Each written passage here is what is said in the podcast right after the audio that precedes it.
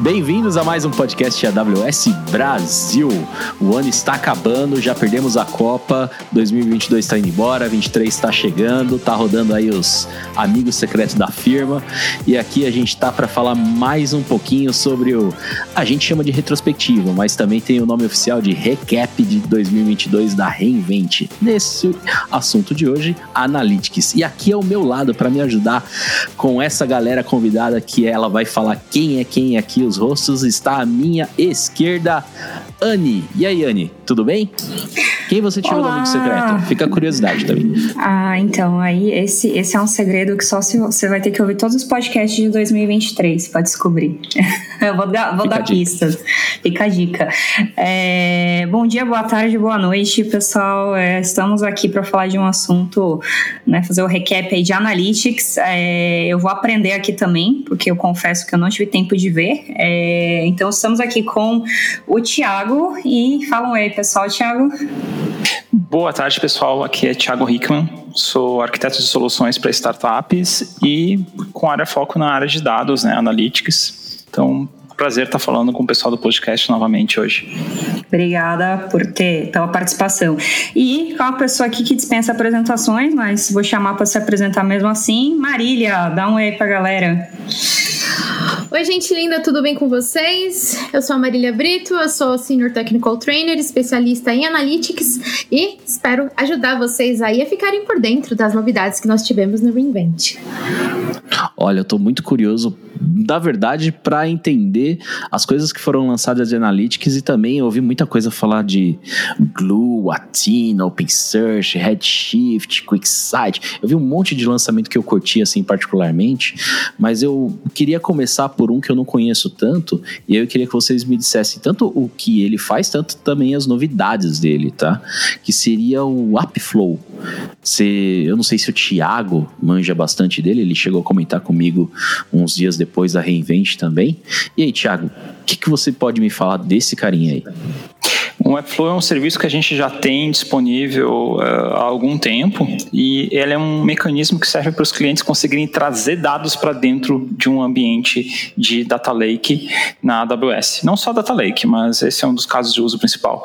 Então ele tem esse modelo de não ter que escrever código nenhum para fazer algum tipo de integração. Então eh, ele tem um conjunto de conectores. A gente já tem agora com os últimos lançamentos que a gente teve 50 conectores, mais de 50 na verdade.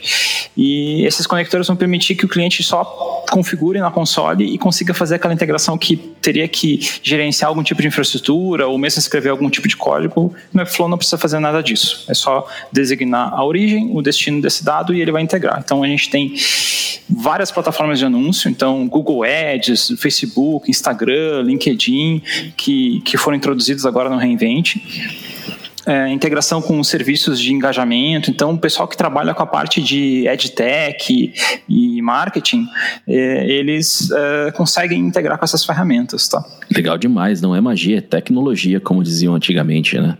E aí, ô, Anne, você tem alguma curiosidade desses serviços aí que foram lançados? É um serviço que eu cheguei a mexer um pouco e eu tenho bastante curiosidade de saber o que, que rolou aí no Reinvent, é o Glue.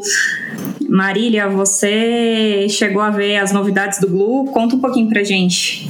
Olha, gente, o que eu vi ali do Glue era a integração agora com o Ray tá? E nós tínhamos também uma ferramenta visual customizada. O Clu já trabalha com ferramentas visuais já há algum tempo, né? Ali trabalhando com o Blue Studio, onde a gente ia linkando caixinhas baseadas nas transformações que queríamos fazer, e também ali no Blue Data Brew. Eu confesso que essa customização eu não cheguei a testar nem dar uma olhadinha mais a fundo. Você dá uma olhada melhor, Thiago?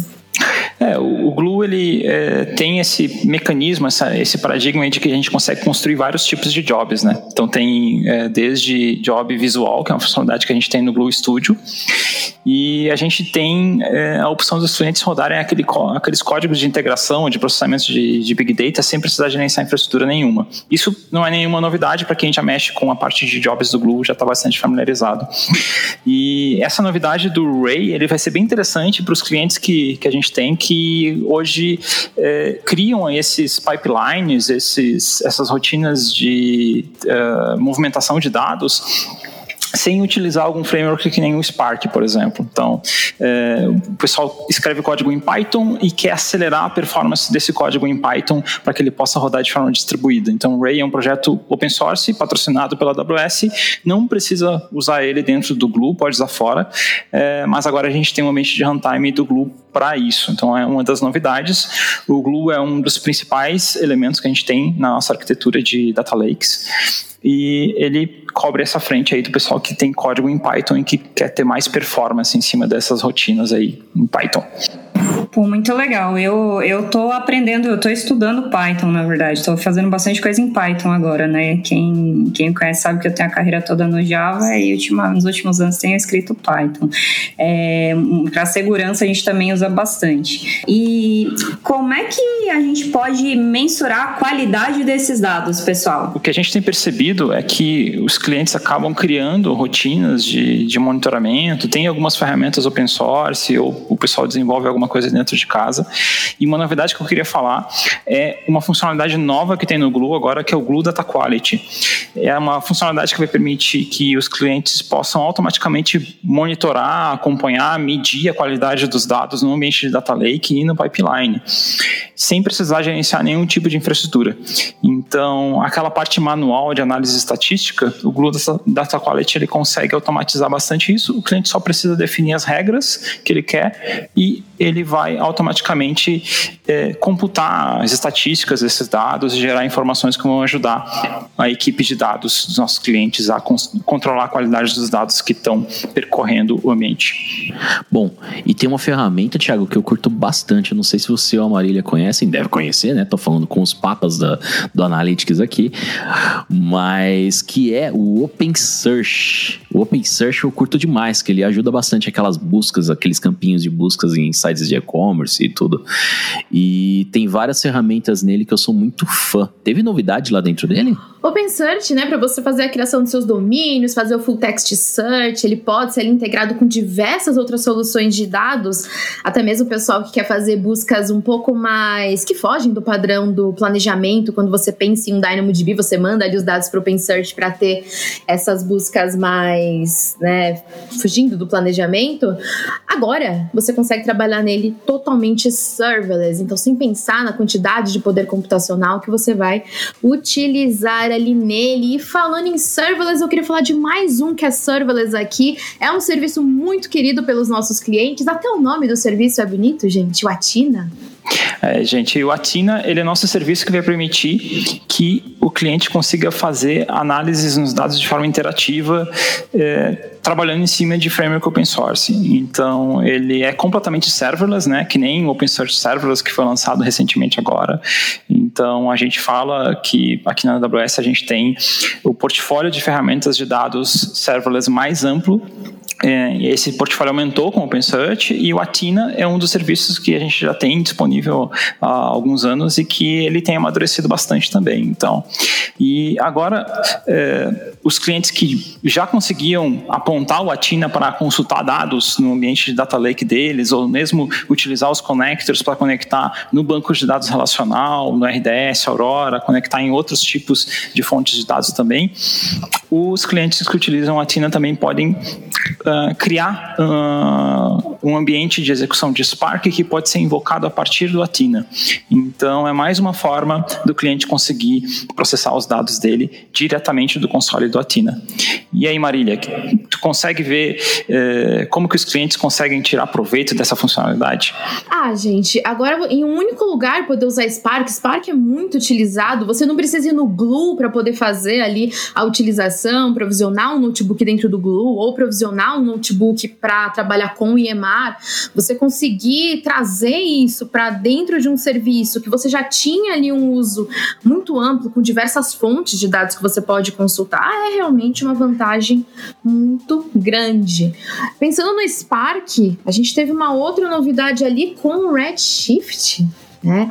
Um conector onde você consegue ali utilizar dados do Redshift, do EMR, do Glue, do SageMaker, você estabelece uma conexão com o cluster, pega esses dados como data frame, consegue até escrever de volta no Redshift. Eu achei sensacional. A gente já até tinha um conector que era do EMR para o Redshift, mas só para mandar dados de dentro do EMR para dentro do Redshift. Agora você consegue fazer o caminho inverso.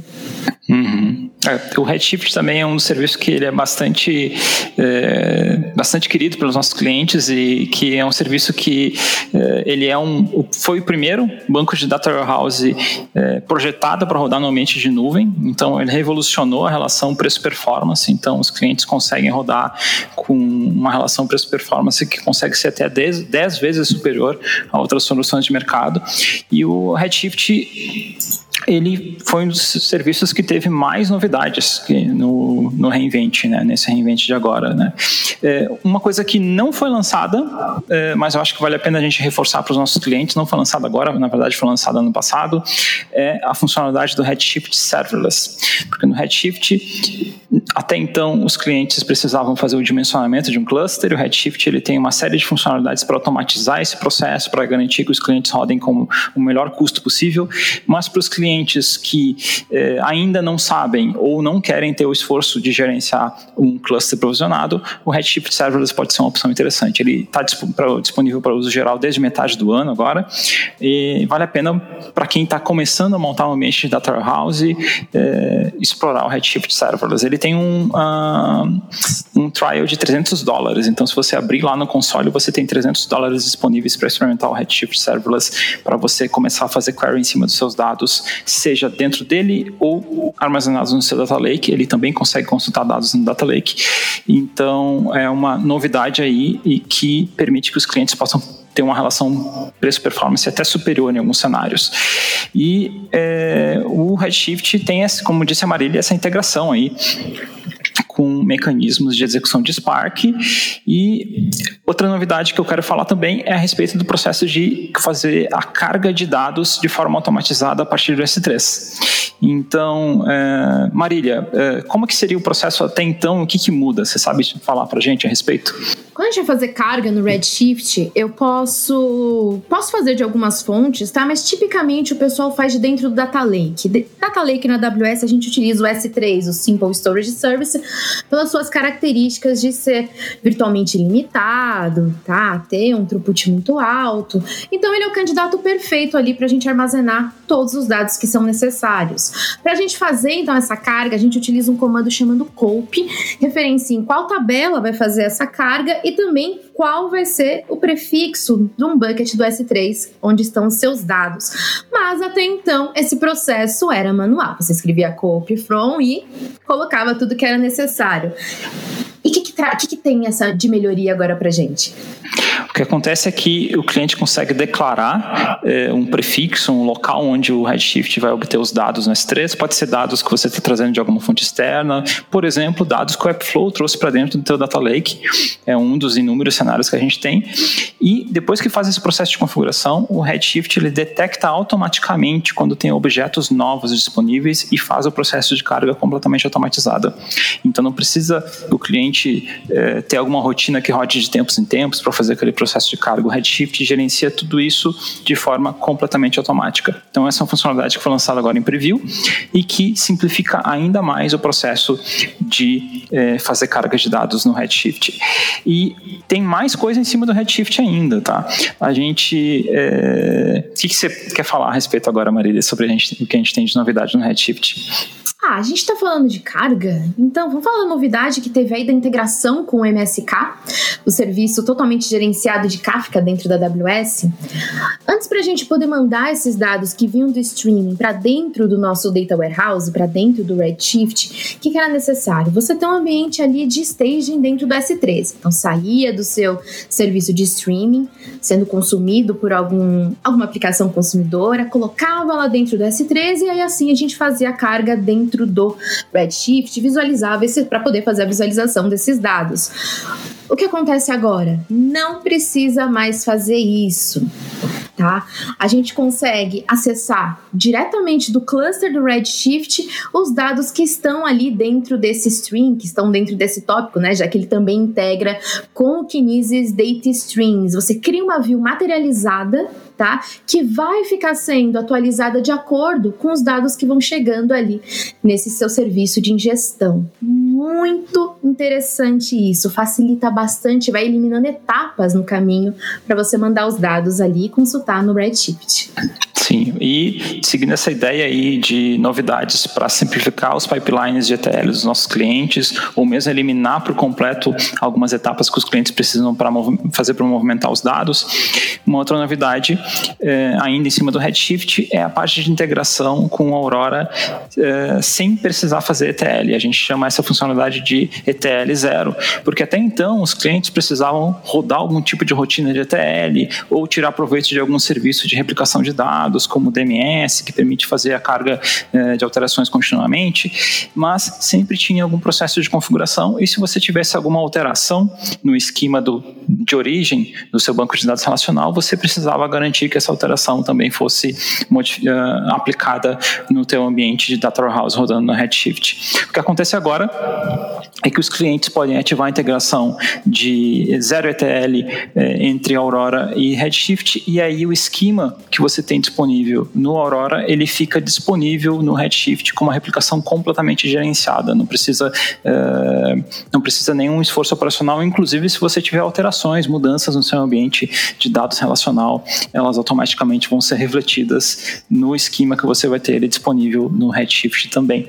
Então isso revoluciona o processo de fazer integração com o ambiente de Data Warehouse, porque nunca foi tão simples você conseguir trazer o teu banco de dados relacional para dentro do Data Warehouse. Exatamente. E uma das propostas do Redshift é você analisar os seus dados, não importando onde eles estejam, né? E esses dados, eles podem ter ali partes que são sensíveis. E a gente precisa mascarar esses dados. Anteriormente, isso precisaria ser feito ali com auxílio do Glue, com auxílio do EMAR, mas com uma nova feature que foi lançada aqui no Reinvent, chamada Dynamic Data Masking, você consegue ali criar masking policies dentro do Redshift, dizendo como vão ser as colunas que você precisa fazer esse mascaramento e como que ele vai ser realizado, se vai ser o dado por completo ou só parte desse dado, e definir se você vai fazer isso via SQL ou trabalhando com uma UDF, ali uma User Defined Function, no Lambda, né? Fazendo ali um comando create function e depois, quando você for criar a sua masking policy, você referencia essa função. Então, mais uma forma de você conseguir fazer o que você precisa em um único lugar. Sim, e essa é uma funcionalidade que é, pode acabar sendo muito útil para os clientes aqui no Brasil que estão dentro de algum, uh, alguma regulação de controle de acesso a dados. Então, o LGPD, por exemplo, em que você precisa ter controles que é, você implementa para garantir que os dados pessoais, identificação das pessoas, eles sejam manipulados adequadamente. Então, historicamente, você teria que criar algum tipo de pipeline, duplicar esse dado de alguma forma, removendo os dados sensíveis ou mascarando eles. Agora, com essa funcionalidade nova no Redshift, você consegue ter a mesma tabela e você pode aplicar as regras de data masking em cima dela, de forma que para pessoas que não precisam, não devem ter acesso àqueles dados mais sensíveis, automaticamente esses dados são mascarados. Então, isso simplifica muito, não precisa ter um pipeline específico para isso. Acaba resolvendo uma questão que gerava um esforço para os nossos clientes até então. Já que a gente está falando de segurança, que tal falar de segurança e compartilhamento de dados no Redshift? A gente já tinha ali o data sharing, que aliás foi uma das funcionalidades mais celebradas pelos nossos clientes, tá? Onde você tem a possibilidade de compartilhar dados de um cluster, a gente vai chamar ele de produtor, com outros clusters consumidores que podem até mesmo ser ali no dentro do Redshift Serverless também. Isso a gente já conhece. Mas Pensa num cenário onde eu tenho muitos clusters compartilhando dados entre si. Complicado complicado a gente gerenciar isso, né? Eu vou ter que anotar em algum lugar quem eu estou compartilhando com quem. A novidade agora é a integração do data sharing com o Lake Formation. Lake Formation é um serviço que a gente tem para fazer a governança dos dados. Então você, você seleciona ali fazendo um registro, qual vai ser o seu data lake, né? Quem vai poder consumir, vão ser usuários e roles e quais vão poder fazer cada ação. A novidade agora é você ter a visualização do que foi compartilhado no data sharing dentro do Lake Formation e poder fazer o permissionamento dentro dele. Já estou centralizando a toda a parte da governança dos meus dados ali, por que não fazer essa parte do Redshift? Acho que facilita bastante, né, Tiago? Exatamente. O Lake Formation é um serviço que os clientes que precisam aplicar mecanismos de governança em cima de um ambiente de data lake ou de lake house, eles eh, conseguem já fazer isso. É um serviço que é completamente certo serverless, os clientes conseguem definir tags, grupos, permissões, sem precisar ficar duplicando ou movimentando os dados, porque ele vai funcionar em todas as camadas que a gente tem no ambiente de dados. Só que até então, uma, ele não tinha essa integração para fazer o gerenciamento de compartilhamento de dados do Redshift. Passou a ser possível também. Então, aquelas mesmas regras que eu defino no meu ambiente de Data Lake, eu consigo fazer com que elas sejam aplicadas também dentro do mecanismo de Data Share do Redshift, que é esse mecanismo que vai permitir que eu tenha clusters, ambientes diferentes de eh, consulta do Redshift, muitas vezes, inclusive, entre clientes diferentes. Essa é uma funcionalidade interessante para que você possa, por exemplo, compartilhar dados sem esforço operacional com algum dos seus parceiros. Só que esse processo era um processo mais manual, que nem falou a Marília. Agora, com Lake Formation, a gente consegue aplicar de forma mais centralizada essas políticas quando você tiver um ambiente com múltiplos conjuntos de dados em cima do Redshift. Exatamente. E finalizando aqui o Redshift, uma novidade muito esperada que é o Redshift Multi-AZ.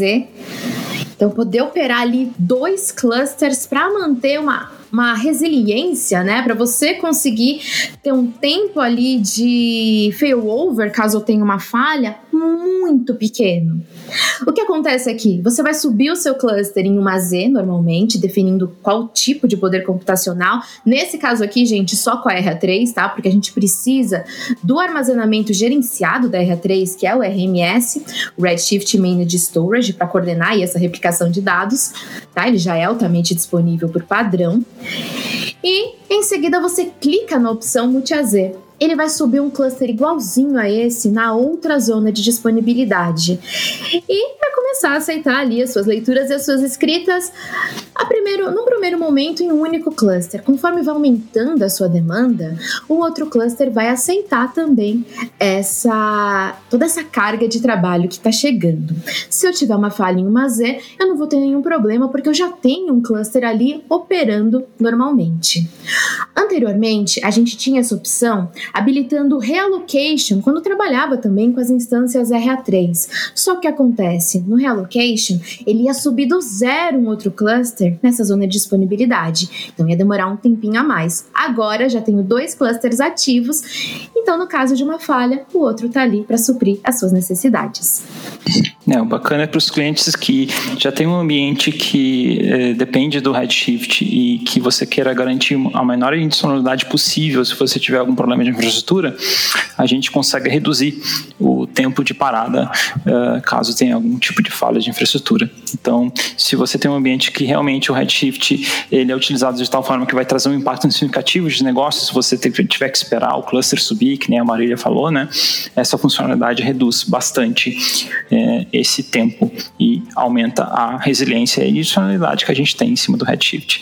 É, do ponto de vista de durabilidade de dados, esses clusters que uh, são baseados em R3 ou serverless também, eles têm essa camada de história de que ela já é durável, então você tem múltiplas cópias dos dados né, em, em zonas de tonalidades diferentes, mas do ponto de vista de computação, a gente não tinha esse mecanismo automatizado. Agora, aquela aplicação que você conecta num Redshift vai utilizar o mesmo endpoint, mesmo que você tenha um processo de é, virada de chave, de sair do cluster que estava numa Z e ir para outra por algum tipo de falha no ambiente. Então, o ambiente fica mais resiliente, é bem bacana para os nossos clientes aí.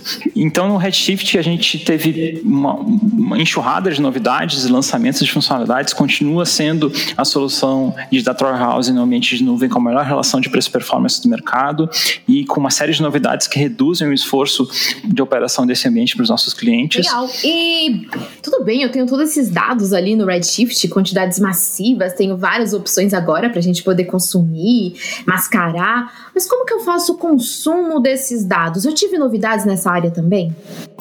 Bom, Marília, em relação à parte de como consumir esses dados, como que a gente pode entregar esses dados dentro da nossa organização, para os usuários de negócio, ou mesmo para fora, para os nossos clientes, com algum tipo de análise, a gente já tem disponível o serviço QuickSight, que é uma solução de Business Intelligence que permite que os clientes construam um dashboard. A gente já tem é, esse serviço disponível há alguns anos, tem tido uma série de novidades, e aqui a gente vai falar das principais que a gente teve lançadas no Reinvent. Então, uma das principais é que, além do caso de uso típico do QuickSight de você construir um painel de visualização interativo, o QuickSight também pode ser utilizado agora para gerar relatórios paginados. Aqueles relatórios, por exemplo, uma conta que eu recebo que lista todas as transações que aconteceram ao longo do mês, né? É, em que vai ter múltiplas páginas, o QuickSight pode ser utilizado para você formatar, você desenhar o layout desse tipo de relatório e automatizar todo esse processo de criação. E da mesma forma como você consegue ter uma estrutura de visualização de dados de forma interativa sem gerenciar nenhum tipo de servidor, você só paga pelo que você utiliza. Isso também vale para a parte de, de relatórios paginados que a gente tem disponível no QuickSight. Então, é uma funcionalidade bem interessante para você não ter que usar mais aquelas ferramentas legadas em que você tem todo um custo de infraestrutura. O QuickSight simplifica tremendamente isso também. Outra novidade que a gente tem no QuickSight é em relação a parte de integração dele por API. Então, a gente já tinha um conjunto de APIs disponíveis no QuickSight para que você pudesse automatizar alguns processos dentro dele, de provisionamento de dashboards, provisionamento de usuários, para você fazer a integração de que eh, esses painéis de visualização possam ser integrados com alguma solução, com a sua plataforma eh, de forma transparente para o usuário. Isso a gente já tinha disponível. O que a gente passa a ter disponível também é que você possa aplicar esses processos de, de automação, inclusive para o conteúdo dos dashboards em si. Então, você pode, por exemplo, exportar, importar e versionar os dashboards seguindo o princípio de DevOps. Então, você consegue trabalhar com o layout, o desenho, as regras que você tem implementadas dentro dos painéis do QuickSight, tirando proveito dessa API, você pode ter tudo isso versionado. Você pode trazer o conteúdo do dashboard como um arquivo JSON, carregar de volta, por exemplo, que essa é uma novidade e é uma das poucas ferramentas de mercado que vai permitir que você possa controlar as versões dos seus painéis em cima de código. Isso aí parece lindo demais, hein? Então imagina que eu adicionei um campo novo no banco de dados, uma coluna nova, e ele automaticamente pode ir lá, via princípios de DevOps, colocar esse dado disponível lá no dashboard do QuickSight sozinho. Ou mesmo provisionar o ambiente inteiro junto com um sistema que eu suba via CloudFormation, por exemplo, já com QuickSight. Sim, isso é bacana para os clientes que já, já tem, por exemplo, um processo de provisionar um esquema por cliente, que tem múltiplos clientes, que você quer ter uma versão do dashboard específica para aquele conjunto de dados, dá para automatizar tudo isso, né? A gente entrega agora uma API e em cima dessa API os clientes podem construir esse tipo de sistema de automação. E agora falando em novidade, eu também ouvi falar sobre uma que eu não faço ideia de como ela funciona. E aí, é, puxando o Thiago que viu bastante dessas coisas que eu não faço ideia como como que funcionam, que foram lançadas, é uma que chama Data Zone ou Data Zone. Como que funciona isso daí? Tá. Bom, o DataZone ele é um serviço completamente novo e que foi lançado agora no Reinvent, né? E ele vai permitir que os clientes possam ter um ambiente de marketplace de dados dentro e fora da sua organização. Então, é, a gente tem esse conceito que é dos clientes que têm um ambiente com múltiplos data lakes, com múltiplos times, quando você tem é, esse paradigma de que é, diferentes áreas da sua empresa vão gerar dados e que cada uma delas tem um time de dados responsável por produzir isso. Esse é um dos elementos básicos dessa arquitetura que a gente chama de data mesh. Porém, quando você tem um data mesh, como que você vai garantir que outras pessoas, outros times, outras áreas dentro da tua empresa vão conseguir achar esses dados. E aí que entra o DataZone. O DataZone ele vai funcionar como um marketplace integrando isso. Então aqueles processos de que um time consiga é, ter governança, controlar quais são as outras uh, áreas da empresa ou parceiros que têm acesso àqueles dados, alguns desses processos que até então seriam manuais, o DataZone vai te permitir fazer isso é, de forma automatizada, esses processos de governança.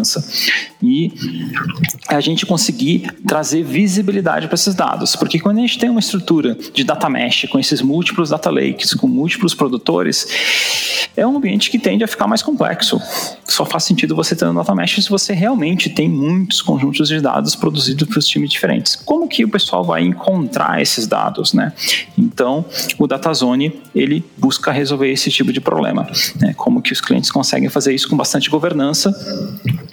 e para você garantir que realmente quem tem acesso ao dado é de forma controlada, né? Então ele vai ser construído em cima dos mecanismos de governança que a gente já tem, por exemplo, Lake Formation para aplicar políticas, é, os mecanismos de consulta que a gente tem, o Athena, o Redshift, data sharing do Redshift, todos esses mecanismos que a gente tem, o DataZone ele vai criar uma camada de governança em cima deles para facilitar esse processo de colaboração nos clientes que já têm uma arquitetura implementada de data mesh.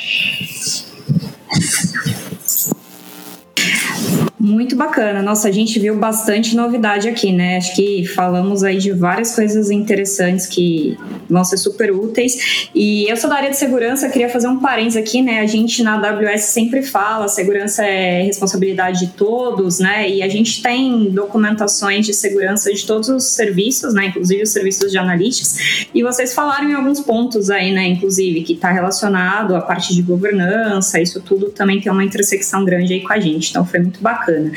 É, Balancim, para quem quiser saber mais das novidades, porque tem muita coisa para falar, não dá tempo de falar tudo aqui. Então, onde que a pessoa fica sabendo do, do que faltou? Ah, que pena. Poxa, que triste agora. Mas ó, vou colocar um link aqui então. Eu vou ver o link também, que eu fiquei curioso. Quem quiser acompanhar mais, pode entrar no link. E também, o, o Anne, nos. É, Vamos agradecer aí a galera que tá ouvindo a gente aí nesse período de final de ano. Agradecer ter sintonizado o dial aí do podcast de vocês uh, acompanhando a gente. E também, se vocês tiverem curiosidade aí para descobrir quem que a Anne tirou no Amigo Secreto, qual que é a hashtag que eles podem perguntar no Twitter? É hashtag podcast AWS Brasil, mas tem que acompanhar todos os episódios para saber quem eu ganhei, entendeu? Porque eu só vou revelar meu Amigo Secreto desse ano até o Natal do ano que vem. Tem que ir acompanhando os episódios. Claro, gente, é, é, muito obrigada aí por ter acompanhado a, ter acompanhado a gente aqui. É, eu sei que é bastante coisa, mas são coisas que vão agregar muito aí na utilização desses serviços para construir suas pipelines de dados. E espero você, ver vocês em outros episódios. Muito obrigada. Beleza, pessoal. Obrigado, Fábio. Obrigado, Anne. Obrigado, Marília. É uma honra estar com vocês novamente hoje. É, como disse a Marília, são muitas novidades. A gente focou hoje só numa vertical específica, né, que é a parte de dados. A gente deve ter é, também lançados outros episódios é, para outras, outras áreas também, né, com a participação do Fábio ou da Anne também. E eu quero é, ajudar a divulgar também um evento que a gente vai ter, que vai ser dia 31 de janeiro, de manhã ali, a partir das 9 da manhã a gente vai ter também uma retrospectiva em formato de webinar. É, eu acho que a gente consegue botar o link ali na descrição do episódio para quem quiser se inscrever, tá? Esse é um evento que é o pessoal de relações com o desenvolvedor, a Ana Cunha, que tem bastante participação em mídias sociais também, vai estar liderando esse evento e é, para quem quiser ver de outras frentes também. Então é um evento que ele não é específico de analíticos, ele vai cobrir também outros lançamentos. Sensacional, muito bom. É isso aí então, galera. Brigadão, beijinho pra mamãe, pro papai, pra titia, pro tio e pra vocês. Abraço, Abração. pessoal. Tchau, tchau. Um abraço. Tchau.